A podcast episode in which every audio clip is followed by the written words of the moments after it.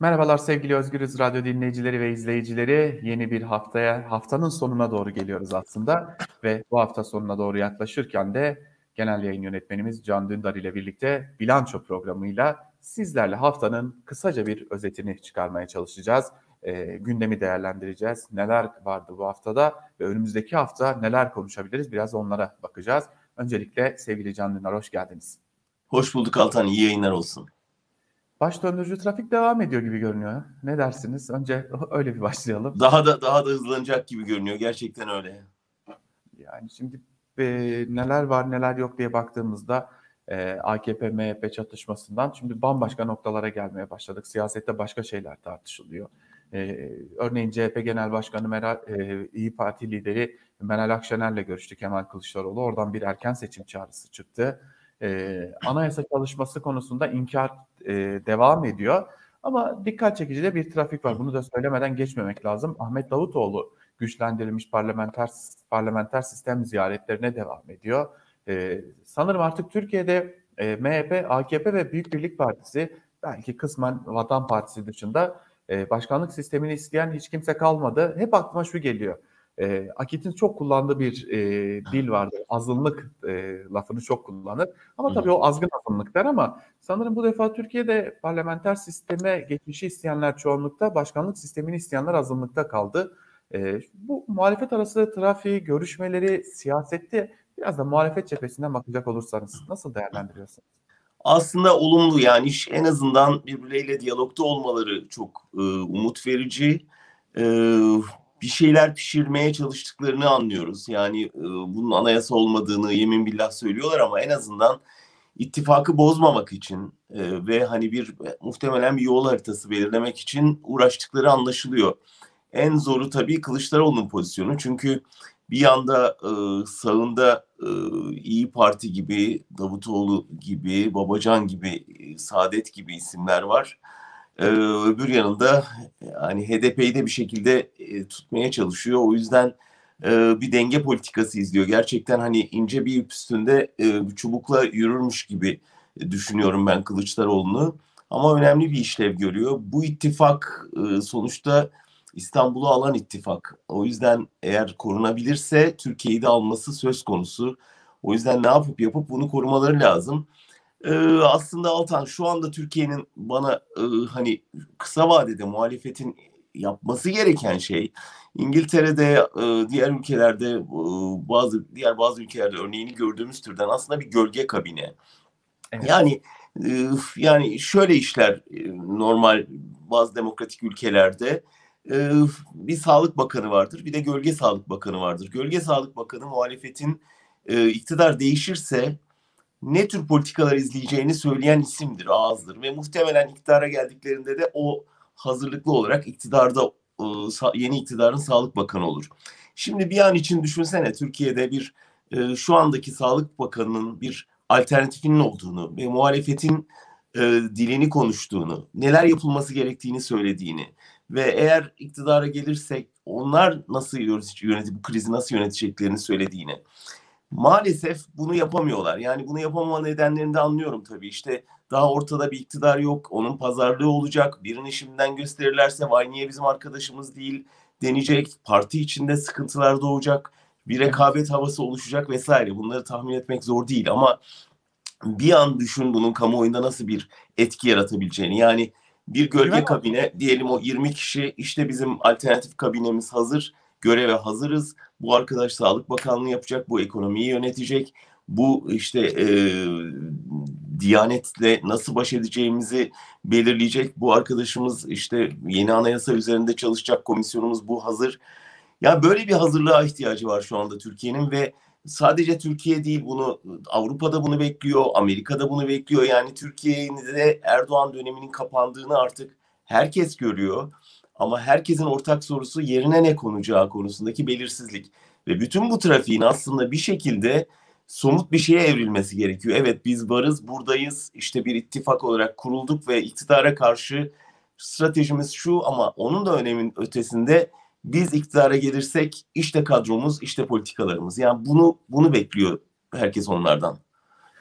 Burada o zaman şunu düşünmek gerekiyor. Açıkçası benim aklıma gelmedi değil. E, ciddi bir kararsız seçmen e, bloğundan bahsediyoruz. Neredeyse artık e, ikinci, üçüncü büyük parti konumunda bu seçmenler. E, böylesi bir yapılanmanın e, ilk olarak kararsız seçmenleri de etkileyeceğini düşünebilir miyiz? Elbette kesinlikle yani o insanlar niye kararsız? Çünkü Erdoğan'dan vazgeçtiklerinde neyle karşılaşacaklarını bilmiyorlar. Hatta vazgeçmiş durumdalar ama e, sandığa gittiklerinde karşı taraf, karşı ittifaka oy verdiklerinde başlarına ne geleceğini bilmiyorlar. Bankaya kredi borçları var. O krediler iptal mi olacak? İşte devletten şu yeşil kartla vesaire bir takım destekler alıyorlar. E, o destekler bitecek mi? İşte çocuğunu belediyede işe koymuş acaba ya da devlette bir iş işe girmiş acaba onlar atılacak mı? Yani o kadar çok soru işareti var ki bir de yönetebilecekler mi? Yani e, işte Erdoğan ne de olsa bir karizma ortaya koydu. 18 senedir ülkeyi yönetiyor. Onun yarattığı belli alışkanlıklar var. Ciddi bir kadrolaşması var. Acaba izin verecek mi muhalefetin iktidarı devralmasına, bırakacak mı? Sonradan bırakmazsa vay oy verdiniz bak deyip cezalandıracak mı? Yani o kadar soru işaretleri var ki bu aşamada işte o kararsızları senin de dediğin gibi etkileyecek şey korkmayın sakin olun biz buradayız bu kadrolarla şöyle bir yol haritası içinde bu sorunu böyle aşacağız ve size şöyle bir yarım vaat ediyoruz demek. Ee, ama ne yapılıyor gördüğümüz ne işte arada kameralar önüne çıkıp görüştük e, iyiyiz e, hiçbir mesaj yok hiçbir mesaj yok. Ne var mesaj olarak? Yalanlama var. Anayasa çalışmıyoruz, ittifak üzerine konuşmuyoruz. Ee, ne yapıyoruz? İşte görüşüyoruz. Ee, bunun iyi bir strateji olduğundan emin değilim. Muhtemelen hani çok mayınlı bir tarlada yürüyorlar. Mayına basmamak için de en az bilgi vermeye çalışıyorlar ama e, bilgi vermemek, e, umut vermemek anlamına geliyor ne yazık ki aynı zamanda. Evet, muhalefet e, farkında bu görüşmeleri ne yazık ki hala da bir şekilde yalanlayarak götürme derdinde ama bugün mesela Karar Gazetesi'nden Mehmet Ocaktan'ın e, ilginç bir yazısı vardı. MHP sınırlar çizdi reformları ama AKP ne olursa olsun bunu yapmak zorunda olduğunun farkında diyor. Elbette ki ülkenin bekası tırnak içerisinde için değil, AKP'nin bekası, kendi iktidarının bekası için farkında. Ama bir takım sınırlar da çizilmiş durumda. Şimdi şunu görüyoruz. Berat Albayrak'ın yine tırnak içerisinde görevden affı ile birlikte başlayan bir süreç. E, bu e, görev affı sonrası e, ekonomide reform söylemleri, hukukta reform söylemleri, piyasalarda esen olumlu havalar bir anda tepe taklak olmaya başladılar. E, şimdi buradan e, az önce Cumhurbaşkanı Erdoğan Varlık Fonu toplantısı konusunda da açıklama yaptı. Bu fonun başkanı benim dedi. Aslında bu Berat Albayrak'a da bir mesaj. Muhtemelen Berat Albayrak toplantıya da katılmadı ve e, Varlık Fonu'ndaki görevi de bitecek. Şimdi tamamını topladığımızda aslında birkaç noktaya işaret etmekte fayda var. Bir, e, iş reform söyleminden çıktı. Reform söylemleri gerçekleştirilemeyecek. E, bunu anlamış oluyoruz. İş yeniden ülkeye sıcak para sokma çabasına dönüştü. Ve sıcak para sokma çabasının en önemli noktası da sanırız Katar olacak. Toprakları da verdi. Kanal İstanbul toprakları da gitti. E, Telekom gitti. Borçlu halde bize geri geldi. E, Bein Sports e, Türkiye'deki bütün maçların özellikle Süper, Süper Lig maçlarının yayın hakkını bulunduruyordu. Türkiye Futbol Federasyonu'na dedi ki ben biraz indirim bekliyorum. Futbol Federasyonu reddetti.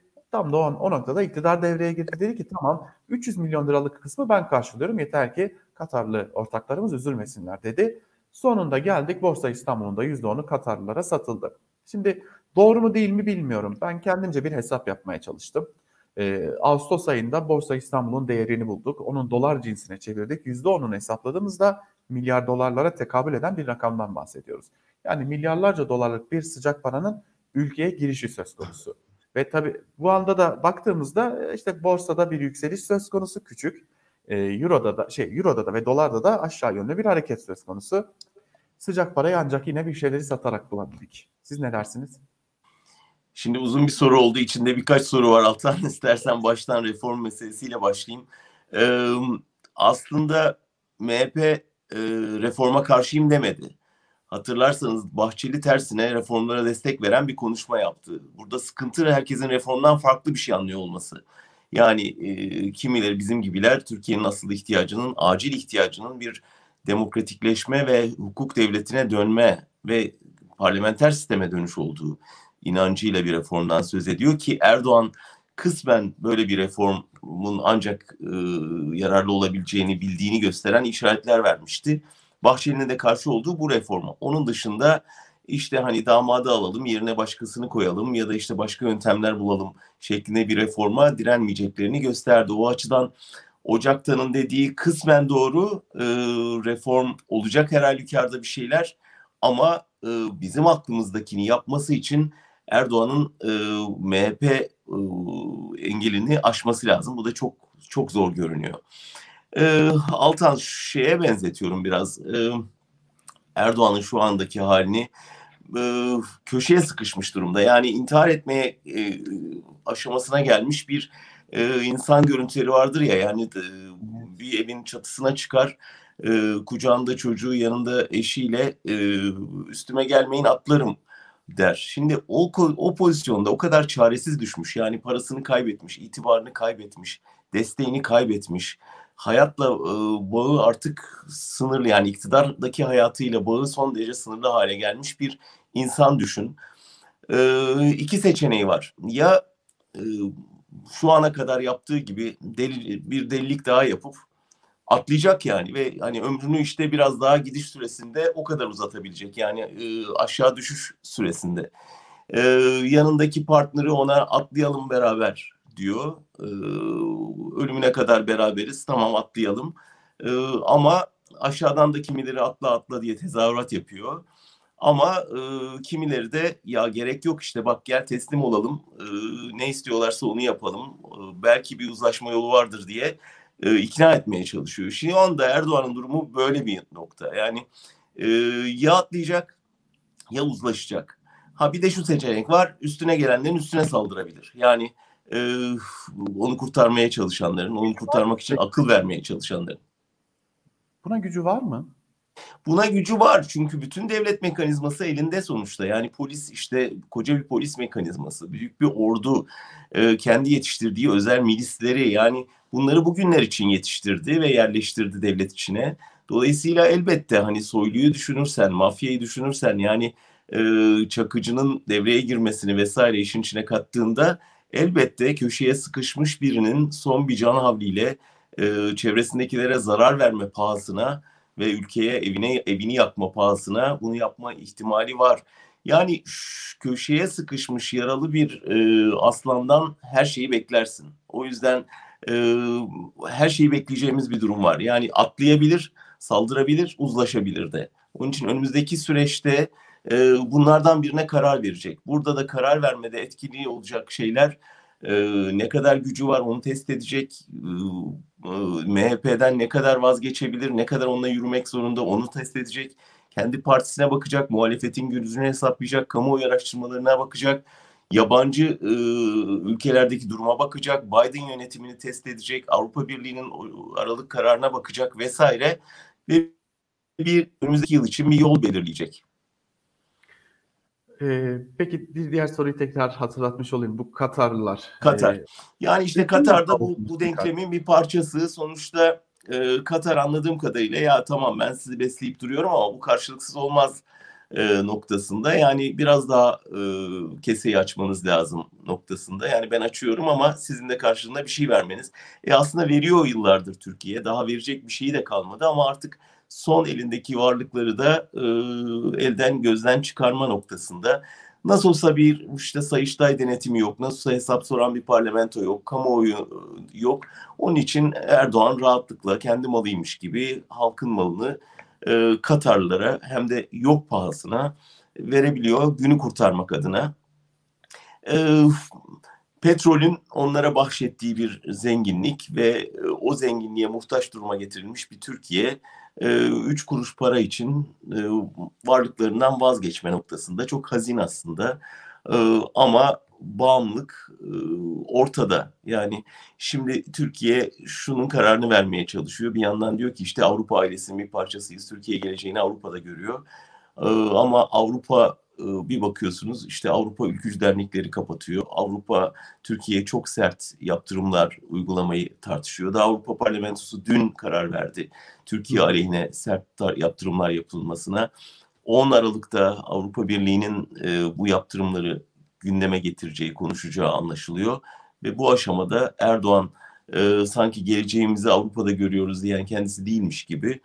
E, bir yandan da işte Katar'dan üç kuruş para bulup e, kardeş Katar halkıyla kendine bir istikbal kurmaya çalışıyor. E tabi e, dikkat çekici paralel olarak geldi tabi Kanal İstanbul için de ihale sürecine geçilecek açıklaması da geldi. Araziler boşuna alınmadı mesajı sanırım bu da biraz da.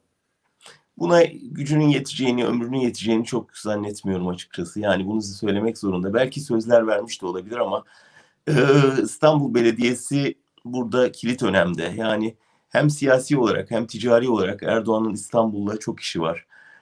Ve İstanbul'da yönetimde olmamanın tabii şeyini şimdi ağırlığını daha çok hissediyor. Yani İstanbul Belediyesi'nin ne kadar onun için önemli olduğunu bir kez daha anlıyoruz. Çünkü bütün çok önemli ticari işler oradan yürüyordu. Şimdi orada bir bariyer, bariyer oluştu. Ee, onu aşmak için yasal çözümler, siyasal baskılar her yolu deniyor ama ne kadar olsa e, işte o barajı aşamıyor. Yani sağlık meselesinde gördük, e, korona meselesinde gördük İmamoğlu'nun e, çıkışının ne kadar etkili olduğunu. Şimdi taksiciler çatışmasında görüyoruz İmamoğlu'nun e, ve aslında taksi meselesi de bir iktidar, yerel yönetim çatışmasının alanlarından biri oldu. Ve nitekim e, Kanal İstanbul bunun asıl büyük savaş meydanı olacak. E, ama ben hakikaten Erdoğan'ın o kapıyı açabileceğini zannetmiyorum. Peki e, belki buradan şunu da eklemek gerekecek. E, New York Times'ın hatta e, haber önünde e, izleyicilerimizin de affına sığınarak onu da okumak istiyorum. Mücahit Arslan'ın parlamenter sisteme geçişin e, çok uzak olmadığını düşünüyorum dediği için parlament e, partiden e, sevk e, daha doğrusu ihracı istenen disiplin kuruluna sevk edilen bir babası var. İhsan Aslan biliyorsunuz Ali İhsan Aslan Cumhurbaşkanı Erdoğan açısından da önemli e, birisi. Mücahit Aslan'ın Amerika'da, Amerika Birleşik Devletleri'nde lobicilik yaptığı, kulis yaptığı belirtiliyor. E, bir diğer yandan Cumhurbaşkanı Erdoğan'ın AKP'nin e, ABD'nin yeni başkanına da hazırlandığını görüyoruz sanırım. zannediyorum bazı isimlerin partiden istifa etmesi falan yetmeyecek. Ee, evlatlıktan reddetmeler falan gündeme gelecek çok yakında ya da boşanmalar filan gündeme gelecek. Yani e, bu siyaseten kopmalar aynı zamanda e, aile içi çatışmaları bir arada getirecek e, endişeleri var e, AKP çevrelerinde.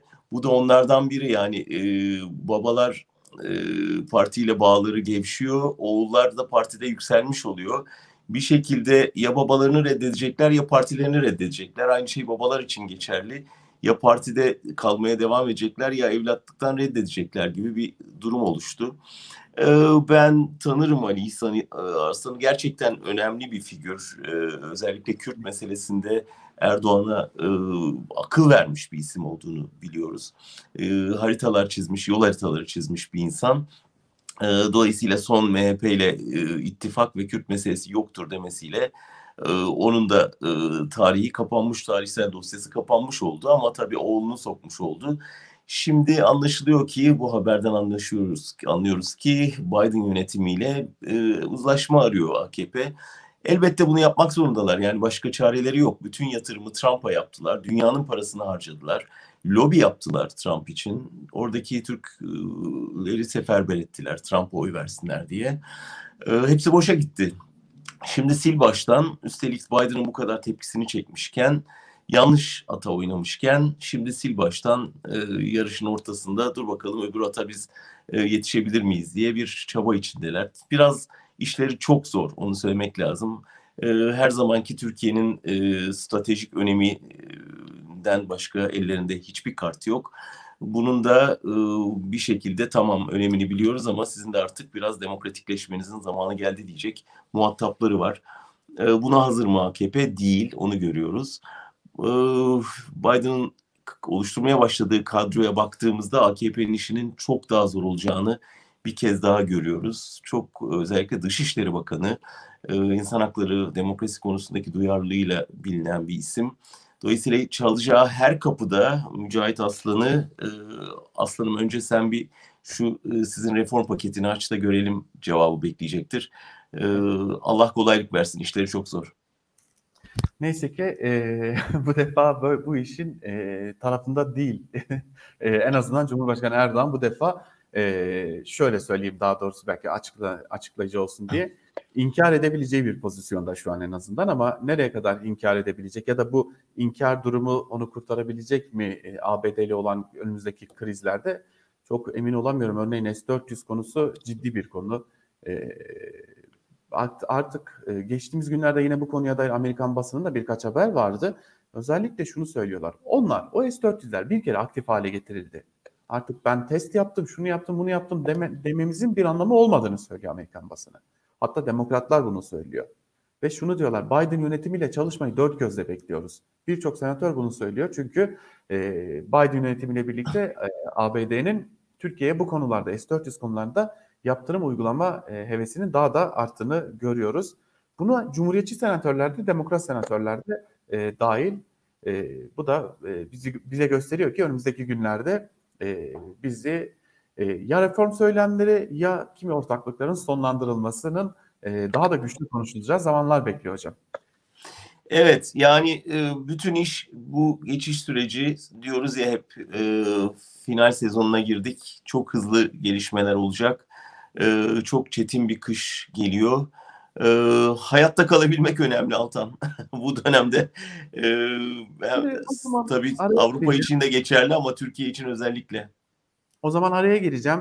Ee, yayınımızdan çok kısa bir süre önce e, Cumhuriyet Halk Partisi'nin koronavirüs pandemi raporu açıklandı.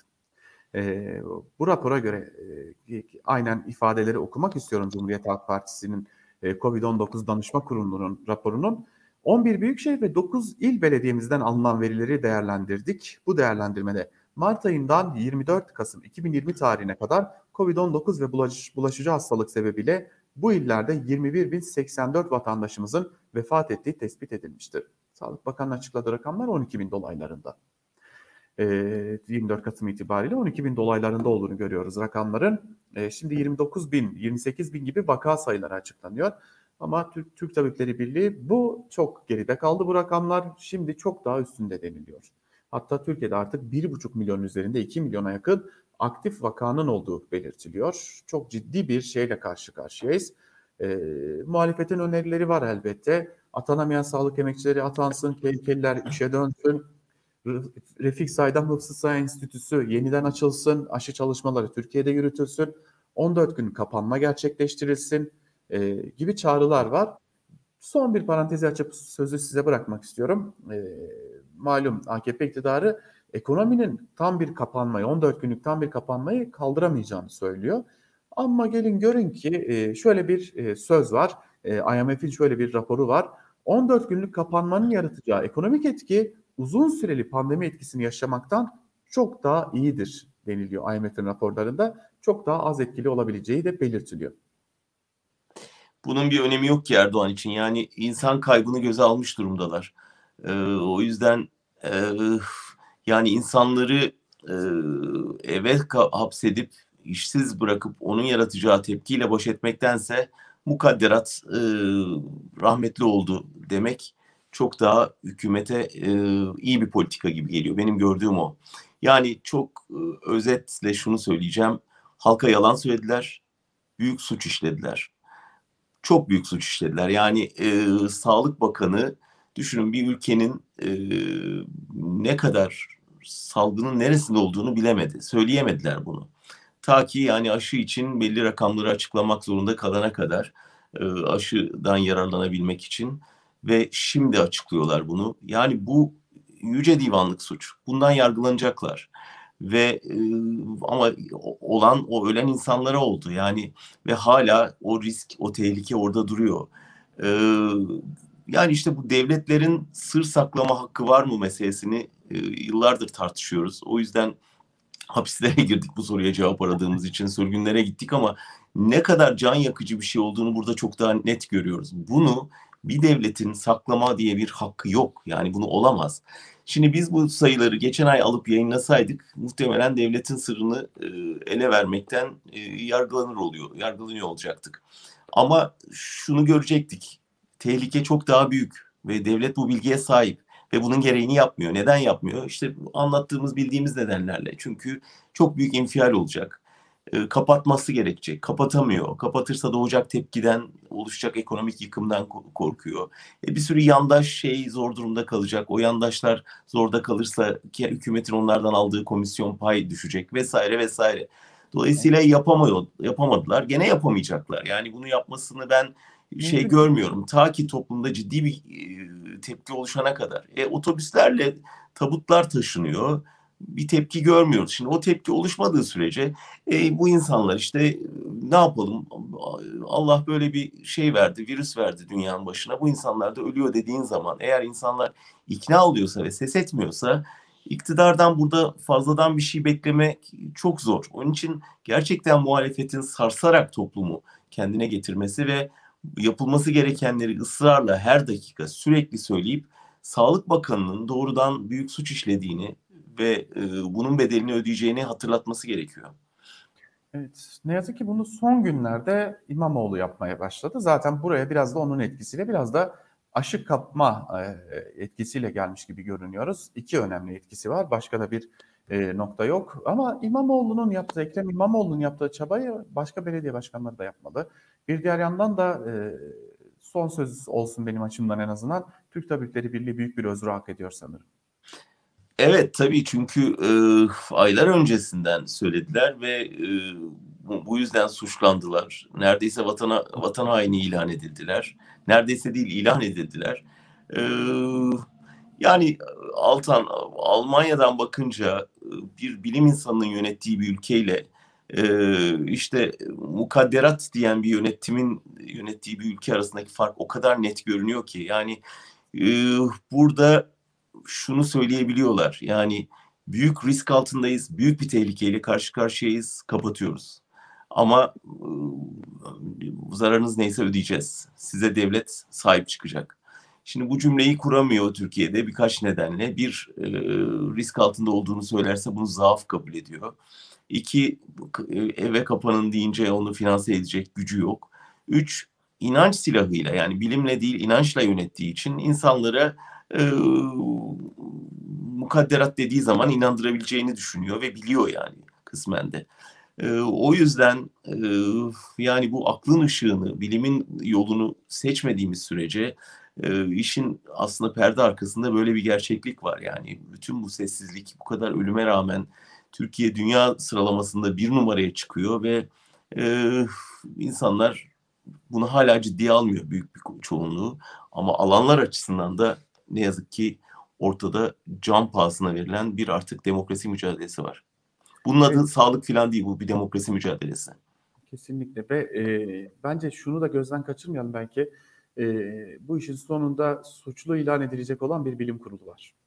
Çünkü e, evet. Cumhurbaşkanı Erdoğan bugün bana kalırsa ilk mesajında verdi. Bu işin birinci derecede sorumlusu bilim kuruludur dedi. Oradaki e, ki ben birkaçını şahsen tanırım kıymetli bilim insanları da vardır orada ama e, sanırım onların da ne oluyoruz diyeceği vakit yaklaşıyor. Tanıdıklarına bir sorsan keşke niye bu kadar şey karşısında hala susup oturup istifayı düşünmüyorlar?